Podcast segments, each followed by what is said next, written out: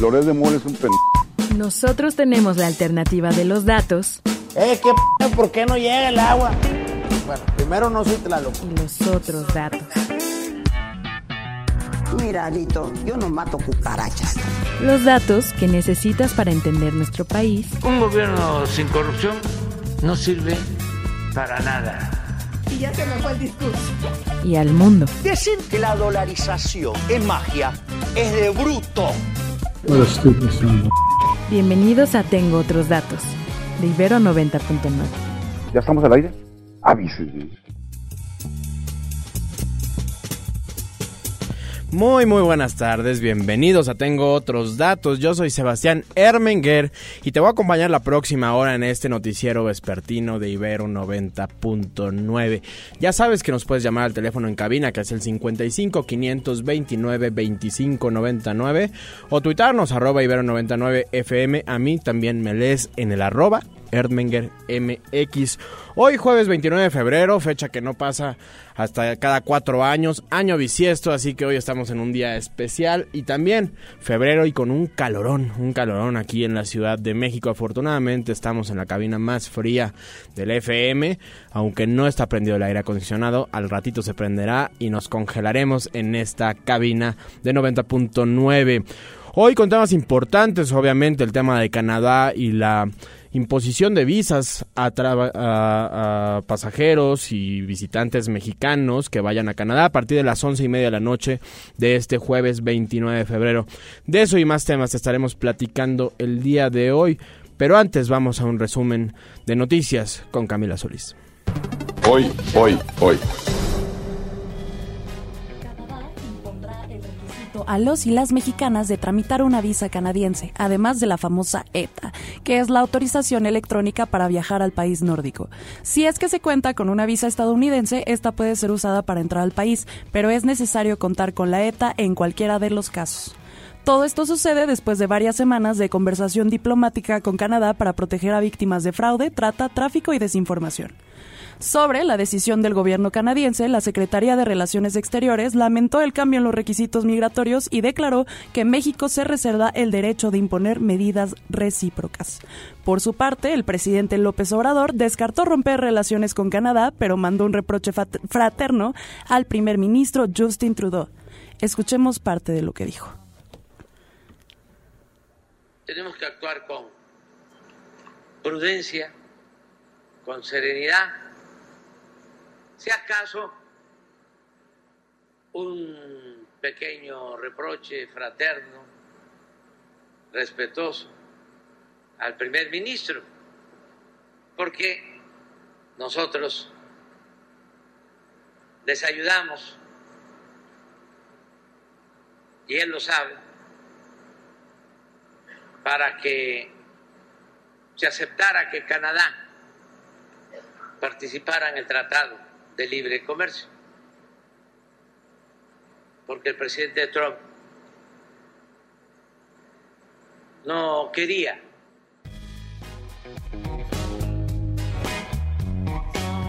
Vladimir Putin advirtió a las potencias occidentales, en especial a Francia, que hay un riesgo real de una guerra nuclear si es que el conflicto con Ucrania escala. Todo esto tras el rechazo por parte de varios países miembros de la OTAN a mandar equipamiento militar a Ucrania y la sugerencia de Macron. Putin no se limitó a recordarle al mundo que sus armas son capaces de destruir a la humanidad. Recordemos que Rusia está a dos semanas de tener elecciones y de nuevo Putin no tiene competencia. Escuchemos al ministro de Canadá, no. Bueno, no vamos a escuchar. No lo escuchemos porque qué, qué flojera escuchar al ministro de Canadá. Mejor cuéntanos, Camila, ¿qué está pasando en Israel? Bueno, en Israel eh, hubo un ataque hacia una multitud que se acercaba a un convoy que llevaba ayuda humanitaria, o sea, se comida, que dejó a más de 100 muertos y al menos 700 heridos. Esta información de acuerdo con reportes del Ministerio de Salud en Gaza, que es controlado por Hamas. El gobierno israelí calificó el ataque como un lamentable accidente, deslindándose de responsabilidades, mientras que las autoridades palestinas lo reportan como una matanza. Por su parte, Washington aseguró esta mañana que está investigando un grave incidente en Gaza y lamentó la muerte de personas inocentes. El vicealmirante Carlos Velázquez Tiscareño ha sido destituido de su cargo como director del Aeropuerto Internacional de la Ciudad de México. Fue el secretario de Marina, José Rafael Ojeda Durán, quien dio a conocer el hecho en una entrevista para el Gran Diario de México. En su lugar quedará el contraalmirante José Ramón Rivera Parga, quien es actualmente el director de operaciones del aeropuerto. Oigan, y si no tienen planes para el 14 de marzo, tenemos dos pases dobles para que te lances a ver Anastasia el musical en el Teatro Telcel. Está facilísimo ganártelo, solo dinos en qué ciudad se lleva a cabo la historia. Escríbenos en redes, ya se la saben, Ibero99FM y a arroba MX usando el hashtag Tengo otros datos. Muchas gracias Camila Solís por el resumen de noticias de lo que está pasando el día de hoy. Otra noticia también de último momento que acaba de salir porque la candidata de Morena Claudia Sheinbaum presentó al equipo que la acompañará en esta campaña presidencial que inicia el día de mañana y bueno, pues la gran noticia es que Marcelo Ebrard, el enfant terrible de Morena, el joven rebelión de Morena, pues se suma al equipo de Claudia Sheinbaum como coordinador de vínculo con organizaciones civiles y mexicanos en el exterior. Ese será el cargo eh, que asumirá Marcelo Ebrard ahora en la campaña de Claudia Sheinbaum.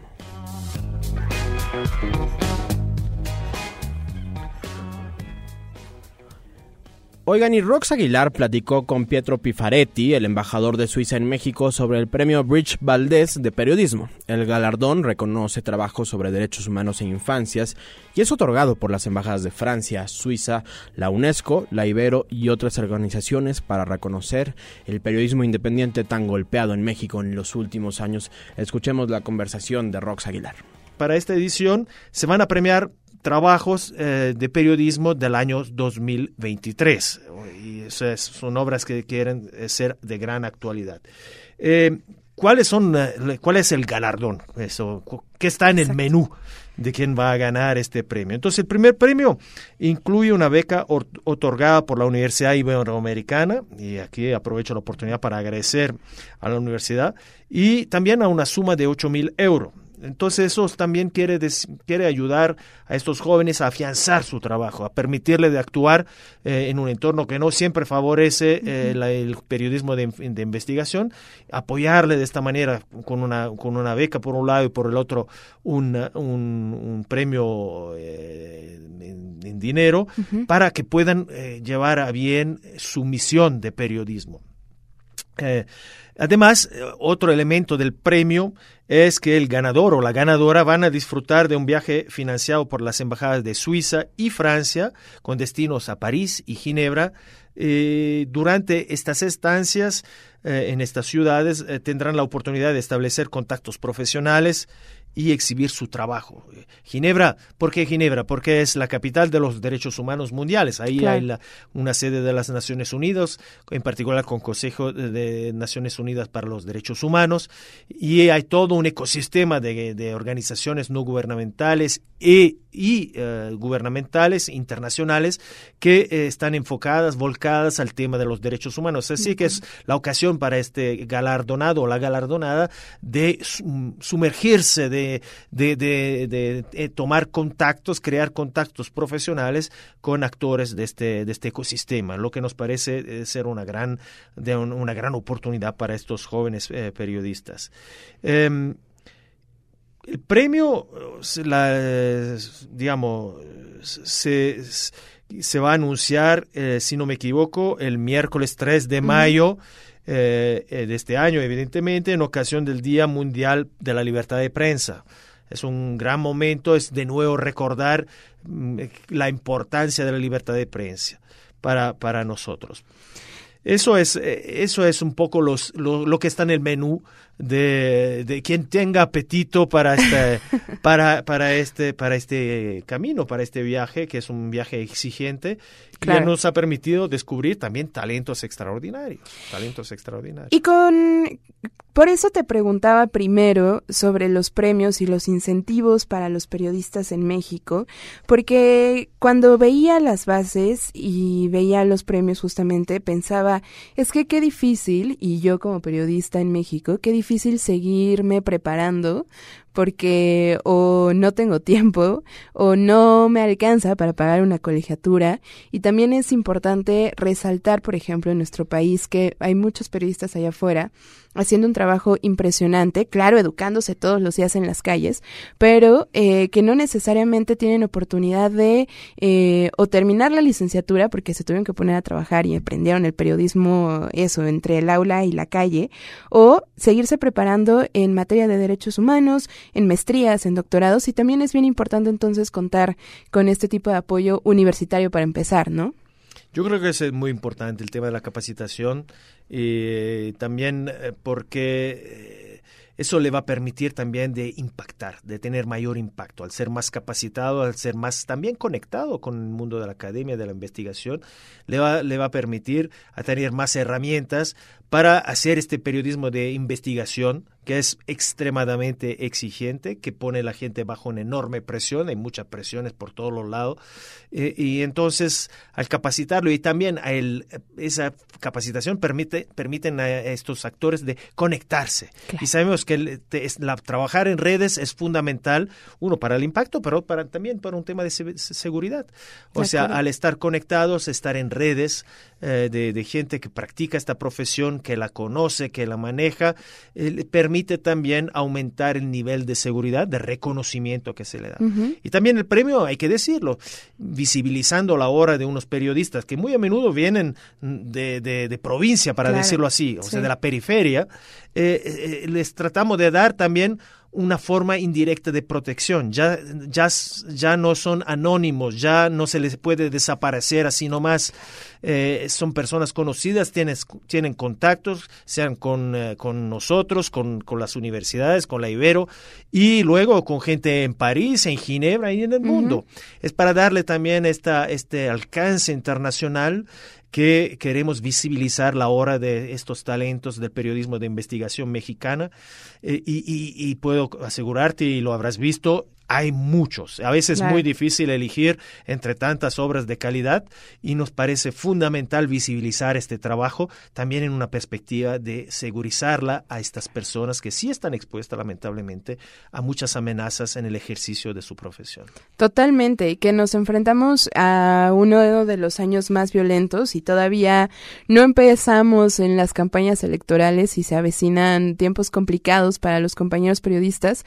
Por otro lado, también está entonces el incentivo económico, que seguramente todos allá afuera lo saben y en esta mesa lo sabemos. Eh, los salarios suelen ser precarios, también la violencia que se vive sí allá afuera por hacer eh, el trabajo del día a día, pero también internamente en muchos de los medios de comunicación, eh, falta de pagos o retrasos, falta de prestaciones laborales y demás, que muchas veces orilla a los periodistas a abandonar sus trabajos y buscar otras cosas o combinarlo con otras cosas, ¿no?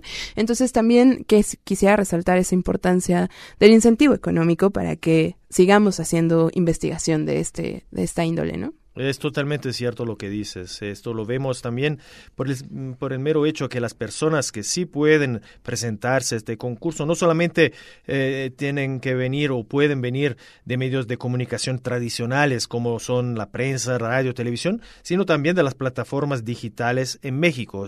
Y ahí sabemos que hay todo un ecosistema entre el formal y el no formal que, que, que eso no, no le impide de hacer periodismo de gran valor, eh, sobre todo cuando hablamos de un nivel estatal, un nivel municipal, y a veces son los que están expuestos a mayor riesgo.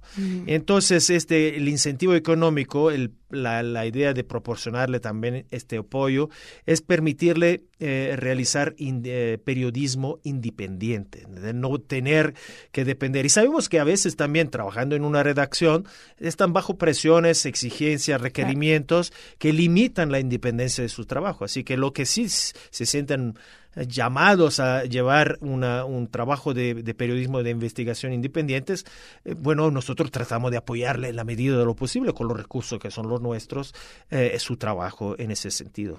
Y finalmente, entonces, preguntarte justo la importancia de que dos países apoyen el periodismo en México. Por, por supuesto que la Universidad Iberoamericana no me sorprende, lo ha hecho desde siempre, eh, orgullosa, por supuesto, de pertenecer a las aulas de la Universidad Iberoamericana, pero también que cobijen el periodismo en México, ¿no? Eh, eso, preguntártelo. Yo creo que es muy importante. México merece una prensa libre, una prensa independiente. Es un gran país, la decimoquinta o quizás um, decimocuarta, eh, tirando hacia la duodécima mayor eh, economía mundial. Eh, miembro de la, de la OCDE, país del G20. Es un ejemplo y además es un socio, un aliado a nivel internacional en estos temas. Eh, sin embargo, sabemos la, situación del periodismo en este país y nosotros sí creemos que una gran democracia como México merece un periodismo a la altura.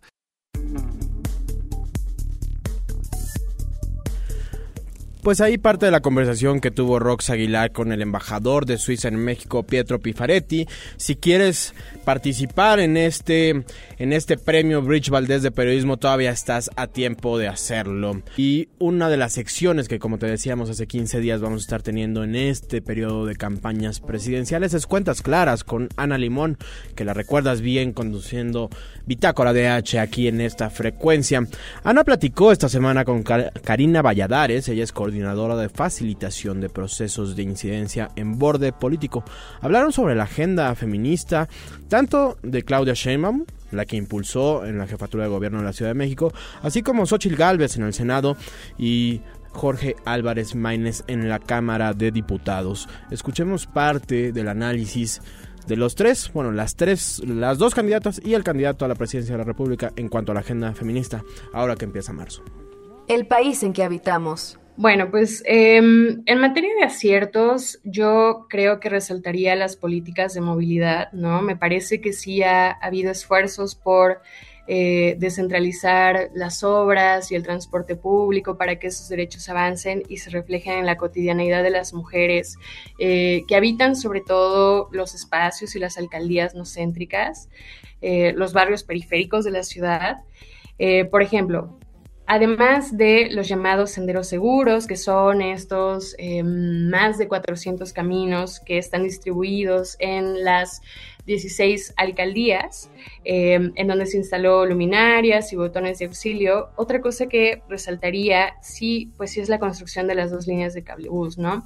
De hecho, a mí algo que me llama la atención es que este tipo de políticas frecuentemente eh, pasan desapercibidos en términos del impacto que tienen en la vida diaria de las mujeres y eh, en este caso de las mujeres y personas que se dedican principalmente a eh, trabajos de cuidados en eh, las zonas periféricas de la ciudad. Por ejemplo, hay una cifra del INEGI que señala que el 61% de los viajes que realizan las mujeres es a mediodía. Es decir, eh, podemos decir que se, tratan, se trata de mujeres que se trasladan fuera de eh, el horario pico para llevar a los niños, a las niñas a la escuela o trasladarse a consultas médicas o a, distintas actividades cotidianas y que sí reducen el tiempo de traslado, ¿no? Y, me parece significativo que estas obras se hayan llevado a cabo en em, espacios que durante muchos años habían quedado al margen de, pues, de las obras públicas. Ahora, si pensamos en los fracasos de esta administración, yo creo que uno de los más em, evidentes es que eh, la administración de Claudia Sheinbaum tuvo un muy mal manejo de las protestas que se dieron en contra de la violencia de género, eh, particularmente al inicio de la administración, pero que perduró pues eh, durante todo el, periodo. Y creo que la narrativa particularmente se articuló em, en contra del movimiento que se identificaba a sí mismo como feminista, ¿no?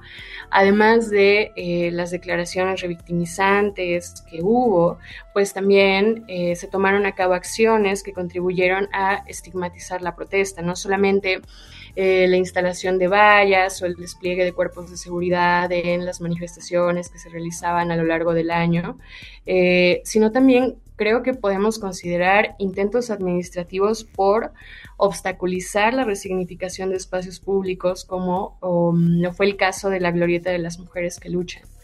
Ahora, em, otra cosa que quiero resaltar es que Creo que la Ciudad de México sí tiene una deuda pendiente en cuanto a los derechos en materia de salud. Por ejemplo, eh, Creo que hacen falta políticas claras que desde el Ejecutivo complementen las legislaciones que se han dado recientemente en materia de eh, gestión menstrual en condiciones dignas. Podemos mencionar la falta de mobiliarios en diferentes puntos de la ciudad que provean gratuitamente toallas sanitarias o cualquier otro insumo que permita eh, a las personas menstruantes la gestión eh, de la menstruación en condiciones adecuadas. O em, podemos hablar también de la falta de eh, baños públicos y gratuitos donde las personas menstruantes pues puedan acceder a un espacio seguro y en condiciones salubres eh, pues para estos fines. Ahora, yo creo que junto con la falta eh, de un sistema de cuidados local plenamente consolidado, que no se limite a ser una red de apoyos económicos em, para las mujeres, sino que realmente se dé paso a un conjunto de, eh, a una red de instituciones gubernamentales con la infraestructura y con los recursos suficientes para garantizar las labores de cuidados que necesitan las infancias, los adultos mayores, las personas con alguna discapacidad o enfermedad. Y que necesitan los cuidados para tener una vida digna. Yo creo que esos son los temas que me gustaría resaltar. Eh, me parece que la ciudad sí ha quedado rezagada en estos temas, eh, que pues son primordiales para expandir la esfera de derechos humanos de las mujeres. Y qué bueno que, resaltas el tema de, las protestas y todas las libertades de expresión, manifestación y asociación, porque pues se acerca el, el 8M y, veremos pues ahora cuál es la, narrativa y las acciones frente a esto y pues también esa, esa invitación a no dejar estos espacios que, que sí tenemos y los derechos que tenemos como mujeres a, expresarnos y, manifestarnos. Y ya ahorita al final hablabas de políticas públicas que surgen a partir de una agenda legislativa. Xochitl Gálvez estuvo en el Congreso como senadora y pues el, impulso a, esto, ¿no? A, leyes, a reformas que pudieran impulsar una, una política que, pues lo que ya estamos hablando, sistema de cuidados, gestión menstrual, trabajadoras del hogar, fueron varias de las que surgieron en, en pues en el periodo legislativo en el que estuvo Xochitl me gustaría preguntarte entonces, pues, ¿qué balance harías sobre la actuación de Xochitl o algo que destacar de alguna iniciativa impulsada por ella misma?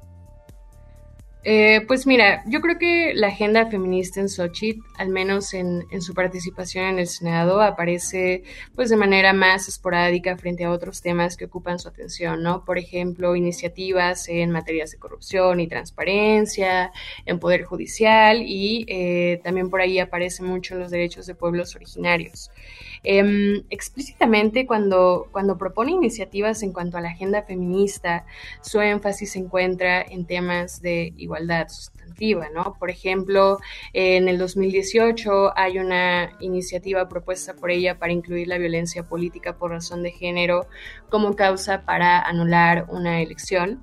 En el 2021 pues ahí hay parte de la conversación que tuvo Ana Limón con Karina Valladares, coordinadora de facilitación de procesos e incidencia en borde político, sobre la agenda feminista que podrían impulsar Claudia Sheinbaum o Xochitl Gálvez en caso de que alguna de las dos llegue a la presidencia de la República. Esto es parte de Cuentas Claras, la sección de derechos humanos enfocada en la campaña presidencial de México. En este programa, a lo largo de las últimas semanas, hemos analizado el macrociclo electoral que nos espera eh, este año en distintos países del mundo. Y mañana, mañana es una fecha clave en México. Una de las elecciones más importantes del mundo que van a suceder este 2024 es la elección mexicana, la más grande de la historia de nuestro país. Y en este tengo otros datos que tienen un acento internacional los jueves. Nos pareció importante tocar base con con la idea de cómo se ve la elección mexicana desde fuera, cómo el mundo se va a enterar de lo que pase en nuestro país durante este proceso electoral. ¿Y quién mejor para contarnos esto que Lila Bed? Ella es directora adjunta del Mexico Institute en el Wilson Center allá en Washington, D.C. Lila, qué gusto saludarte. Sebastián, muy buenas tardes. Como siempre, un gusto estar con ustedes. Siempre es un gusto saludarte. Cuéntanos un poco cómo, cómo ves este, este arranque de campaña desde los ojos extranjeros. México, un país importantísimo por muchas razones, la catorceava economía global, un país miembro del G20, es un país muy relevante para, para el sistema internacional. ¿Cómo analizarías de entrada esta campaña electoral que empieza? ¿Cómo lo ve el mundo? Pues mira, te puedo dar una perspectiva un poco más enfocada en la relación México y Estados Unidos, que es donde yo me encuentro ahorita, que es Washington, y trabajamos todos los días sobre eh, los temas fundamentales ¿no? que rigen la relación bilateral entre estas dos naciones. Te diría que el arranque de campaña en México marca un momento muy importante aquí en Estados Unidos porque si bien es cierto que en México eh, tenemos, vamos a celebrar elecciones el 2 de junio, este noviembre eh, Estados Unidos también va a celebrar elecciones presidenciales. Esto ocurre cada 12 años y el 2024 es uno de ellos. Eh, México sin duda está en un momento clave en el entorno internacional, más que nada por ese fenómeno que conocemos, Sebastián, que se llama nearshoring o ally shoring, eh, que, ha traído eh, las, el nuevo centro de producción América del Norte tras la pandemia de COVID-19, tras las disrupciones a las distintas cadenas de suministro internacionales y también por la guerra en Ucrania eh, y Rusia, ahora por el tema de Israel y, y Gaza. todas estas cuestiones internacionales de cierta forma tienen un impacto en la economía global y por ende México se ha posicionado como un país geográficamente eh, excelentemente posicionado, ¿no? Eh, ha incrementado eh, el, su, las exportaciones, ¿no? Hacia Estados Unidos es el primer socio comercial de Estados Unidos por encima de China, por encima de Canadá, vamos, esto es algo que, que, que no se había dado en muchos años y es sumamente importante señalar. Ahora, creo que va, a importar mucho quién va a quedar en la silla presidencial en Palacio Nacional.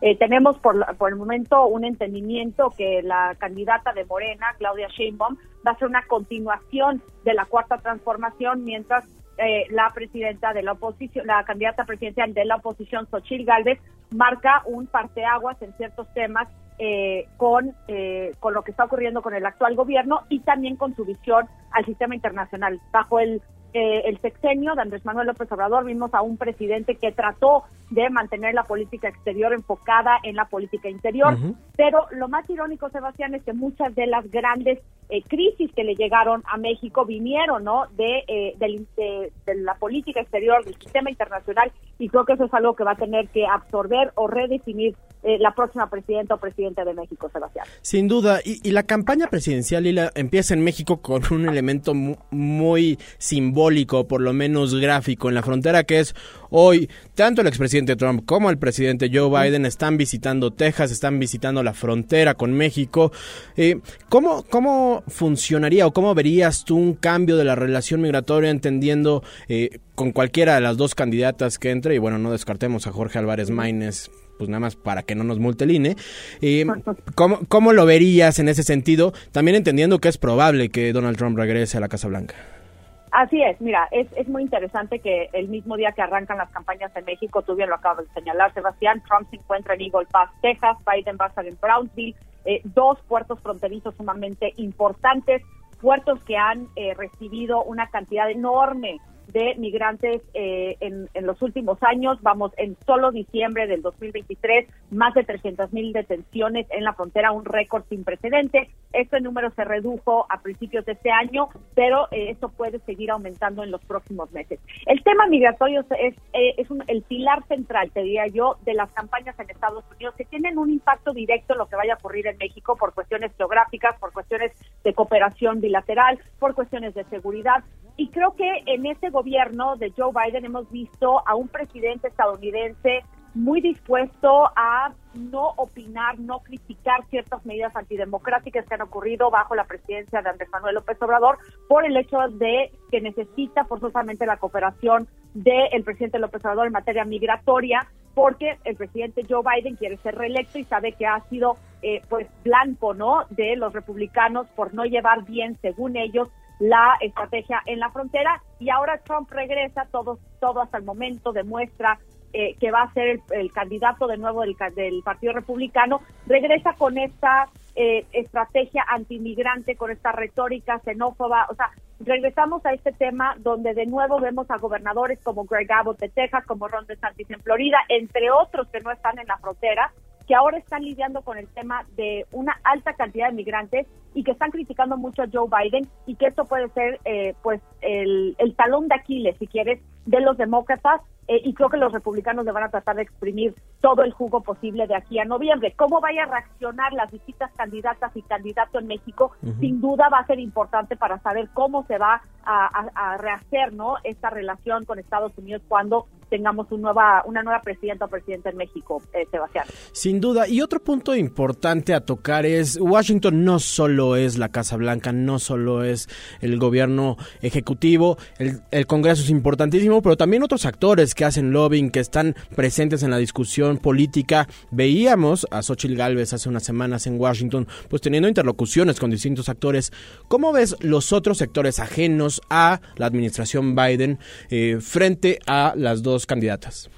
Sí, de hecho nosotros recibimos a Xochitl Galvez en el Instituto México del Woodrow Wilson, donde nos expuso, ¿no? Más o menos la la relación bilateral que ella percibe o que ella, eh, su visión, ¿no? De la relación con Estados Unidos si es que ganara. A ver, tienes toda la razón. Eh, eh, normalmente nos enfocamos en la relación bilateral entre la Casa Blanca y Palacio Nacional, cuando en realidad la gran parte de la relación bilateral se da en el Congreso. Sí, pasa por el Capitolio. por supuesto, las interparlamentarias con México han estado tomando una pausa que ojalá se vuelvan a reinstaurar ahora con el nuevo Congreso en México.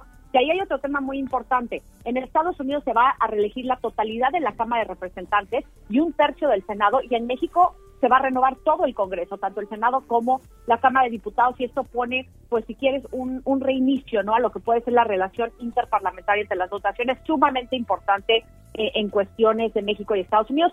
Y luego te vas hasta el tema de Estado versus Estado, especialmente en la franja fronteriza, los, ¿no? Esa, eh, los estados fronterizos con sus contrapartes mexicanas tienen una relación sumamente estrecha que va más allá de la Casa, de la Casa Blanca o del Congreso estadounidense, hasta la cuestión municipal. Hay muchísimo intercambio comercial, de cooperación en distintos eh, rubros, cooperación técnica, intercambio de buenas prácticas. Vamos, es una relación tan robusta y tan grande que a veces nos enfocamos demasiado en, en lo nacional cuando en realidad mucho de, de la relación bilateral se da eh, entre los estados, entre los congresos, entre los municipios y, y, incluso no hasta con Canadá, con el TEMEC y, esta franja, vamos, esta, eh, eh, el TEMEC que abarca estos tres países que han sido pues muy importantes en esta cuestión comercial y en este tema de nearshoring, Sebastián. Sin duda. Lila, por último, preguntarte, entre junio y noviembre vamos a tener unos meses extraños, donde tendremos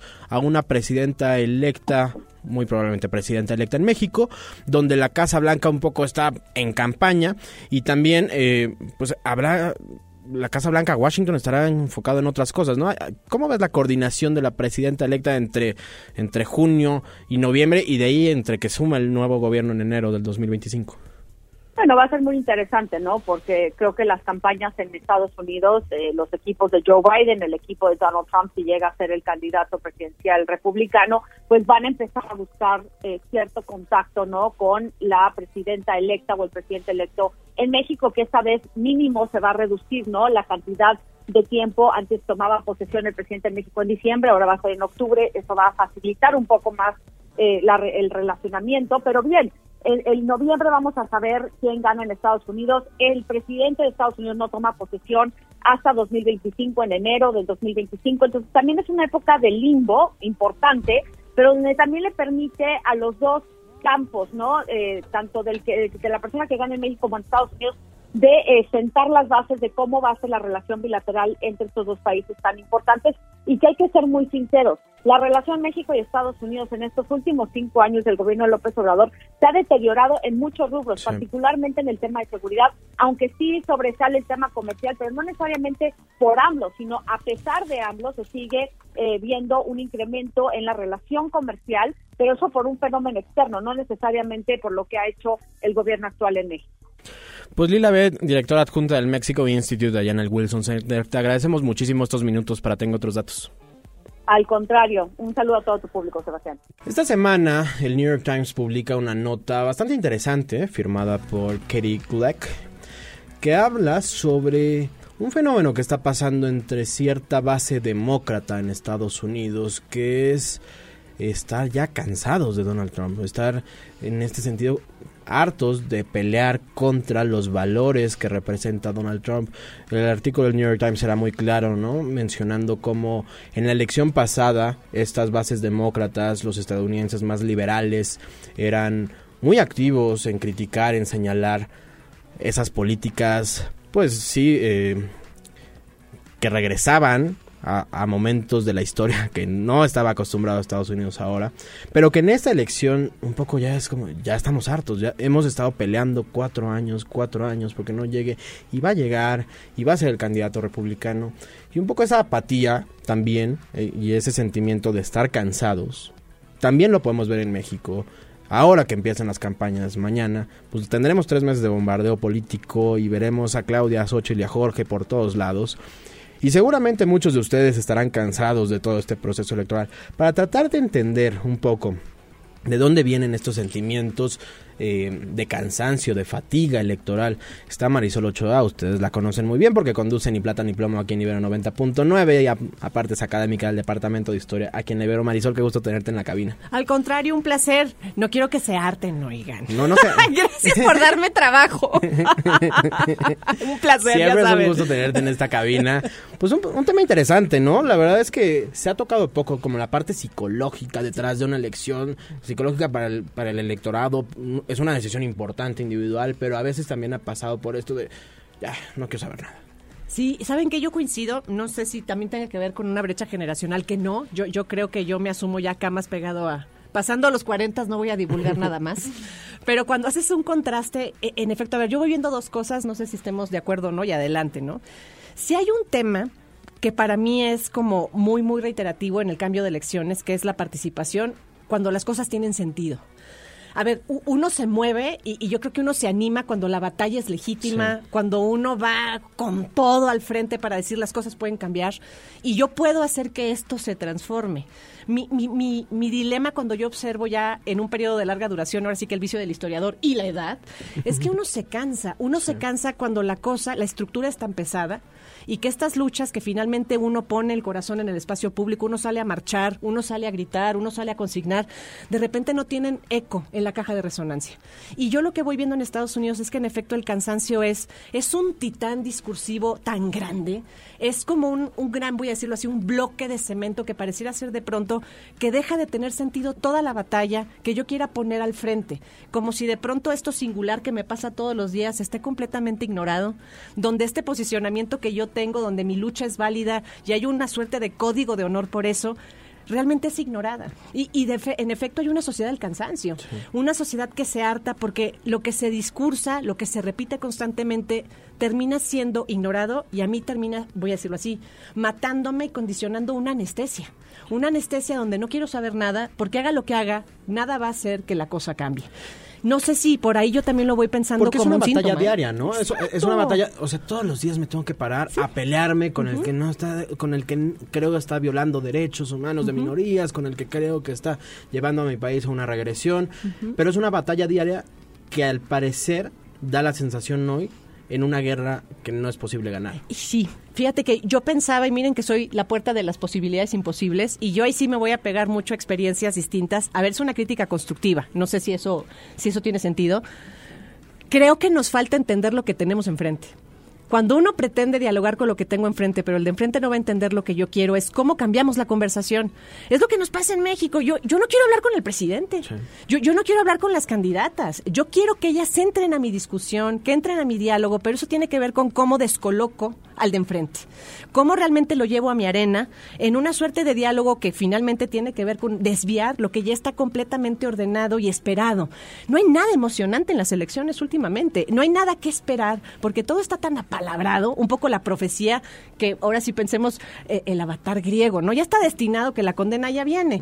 yo, yo lo que veo en Estados Unidos es no, a ver, ¿qué nos ha faltado? Porque finalmente el que se tiene que mover del lugar es uno. Yo no tengo por qué estar respondiendo a lo que el otro me manda todas las mañanas, en el caso mexicano. Y en el caso estadounidense siguen la misma perorata de una retórica que se vuelve aburrida, que se vuelve densa y que realmente me incapacita. Incapacita la voluntad de poder, de poder hacer, de poder pensar, de poder crear. Yo apuesto más por un cambio completamente donde ahora la voz del ciudadano no entra en esa lucha, sino que cree su conversación. ¿Quieres, conversar, ¿Quieres conversar conmigo? Ven a mi terreno aprende mi lenguaje y con muchísimo gusto en esta experiencia todos podemos contribuir, pero se las pones complicada porque tienen que aprender otro lenguaje. Y siempre nos llevan para allá. Hemos tenido experiencias históricas, pero nos llevan al terreno y uno finalmente no puede terminar apalabrando porque terminan justo robándote la experiencia de la palabra. Es ahí donde parecía ser que uno se frustra, porque al final nadie te escucha ya está prácticamente predispuesto. Y es muy frustrante. ¿eh? Y es un reto personal, porque también la otra parte es pues la democracia no me sirvió. O sea, eso que ya está palabrado es la democracia no resolvió mis problemas. Entonces, si es un reto personal cambiar este chip y el tratar de animarse por elección y saber que tu voto cuenta y en esta idea muy romántica que vende el INE en sus anuncios de sal a votar y saca tu INE, si es una batalla individual o hay algo más sistémico. Mira, para mí tiene que ver con dos cuestiones y lo he discutido mucho con la, última marcha del INE que fue como muy extraña, no sé si les pareció. ¿eh? La democracia está en crisis, pero no está en crisis. Y uno va a la marcha, porque ahí me tocó ir, y la pregunta que tienes con, con los que van contigo como subalternos, oiga, ¿por qué está aquí, no? Porque la luz no me alcanza, porque no tengo trabajo porque ha sido una injusticia. Y yo creo que la condición importante para poder uno apropiarse de las batallas y de las luchas, esto es histórico, es que la experiencia tenga que primar sobre las palabras. El concepto de democracia está prácticamente significando lo que ya no es nuestra emergencia, nuestra necesidad. ¿Y eso qué implica? ¿Cambiamos la democracia? No, resignifiquemos el sentido de democracia. Pero si sigue estando en el terreno de lo político, en una suerte de organología sistémica, finalmente no termina con referir algo que a mí me involucre y termina frustrándome y sediento. Por eso nos quedamos sin palabras, porque no es que sean las palabras las que refieran a nuestra experiencia, es hacer la experiencia de la palabra. Y aquí el tema es cómo pongo el cuerpo ahí, pero no es el cuerpo para repetir palabras vacías. Tenemos que llenarlas de sentido en nuestra época, es con nuestro sentido, con mi emergencia, con mi necesidad. Pero desgraciadamente hice una crítica constructiva y lo digo es, si no empieza por lo individual, no pasa a la comunidad. ¿eh? Tiene que ver con otra pasión muy distinta. ¿Y cómo empieza en eso individual? Yo aquí voy a hacer un... Me van a regañar en mi casa, pero voy a confesar un pleito que se tuvo ayer en, casa, donde mi mamá regañaba a mi hermana porque le vale eh, la elección, le vale quién compita, quién...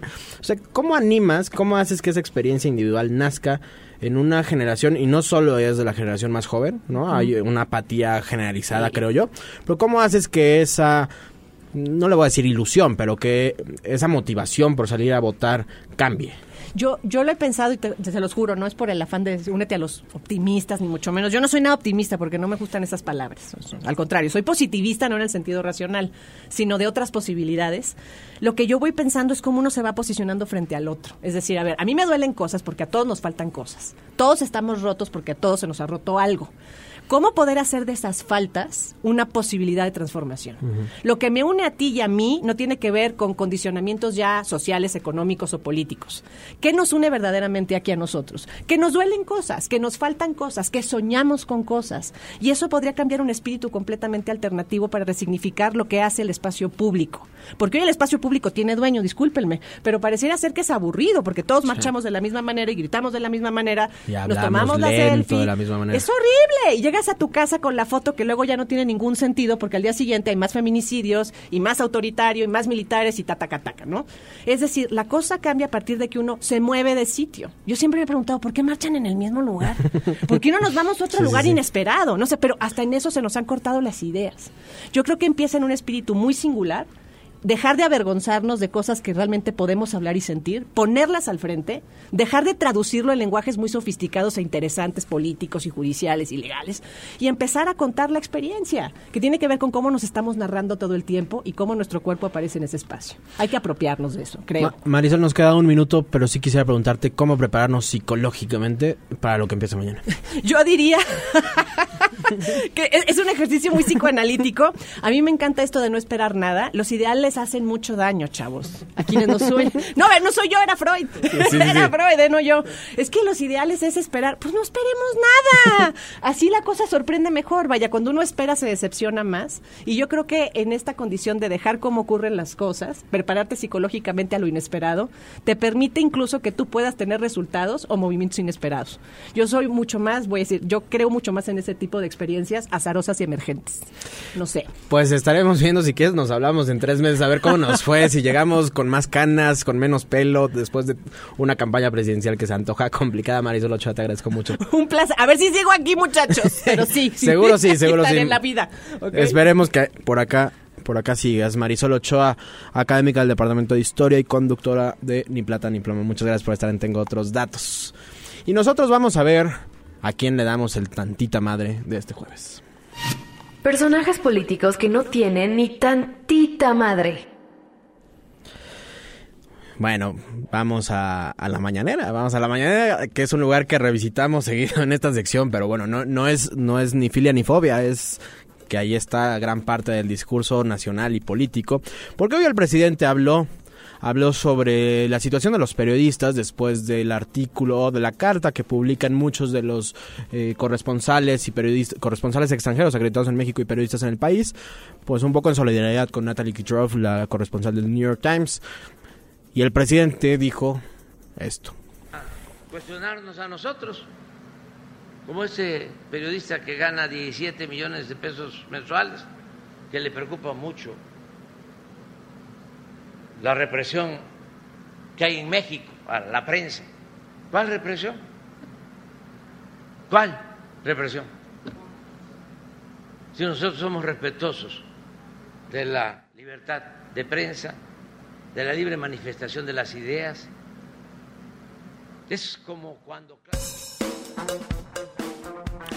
Pues desde el púlpito presidencial, desde donde se señala con el dedo, se pregunta cuál represión en uno de los países más violentos para ejercer el periodismo en el mundo, donde uno de los periodistas más visibles, que uno puede estar de acuerdo o no con él, con su forma de ejercer periodismo, pero es demandado por 200 millones de pesos por filtrar un video de evidente importancia noticiosa. Ahí el presidente y su cual represión, ojalá, ojalá eh, esta elección cambie un poco el panorama de los periodistas en México. Ya lo decía el embajador suizo en el país que hablaba hace rato en este programa. La situación en México para los periodistas es complicadísima. Esperemos que el próximo sexenio algo cambie. Hasta aquí el programa de este jueves. Ya sabes que mañana está aquí Rox Aguilar en el Tengo otros datos de sociedad civil. Yo le agradezco muchísimo a Camila Solís, a Ana Laura Citalán, a Vampi en los controles y Jaime Anchustegui que hacen posible este programa. Mañana Rox Aguilar y nosotros nos volveremos a escuchar el próximo jueves, cuando ya sea marzo. Que pasen un muy, muy, muy buen inicio de fin de semana.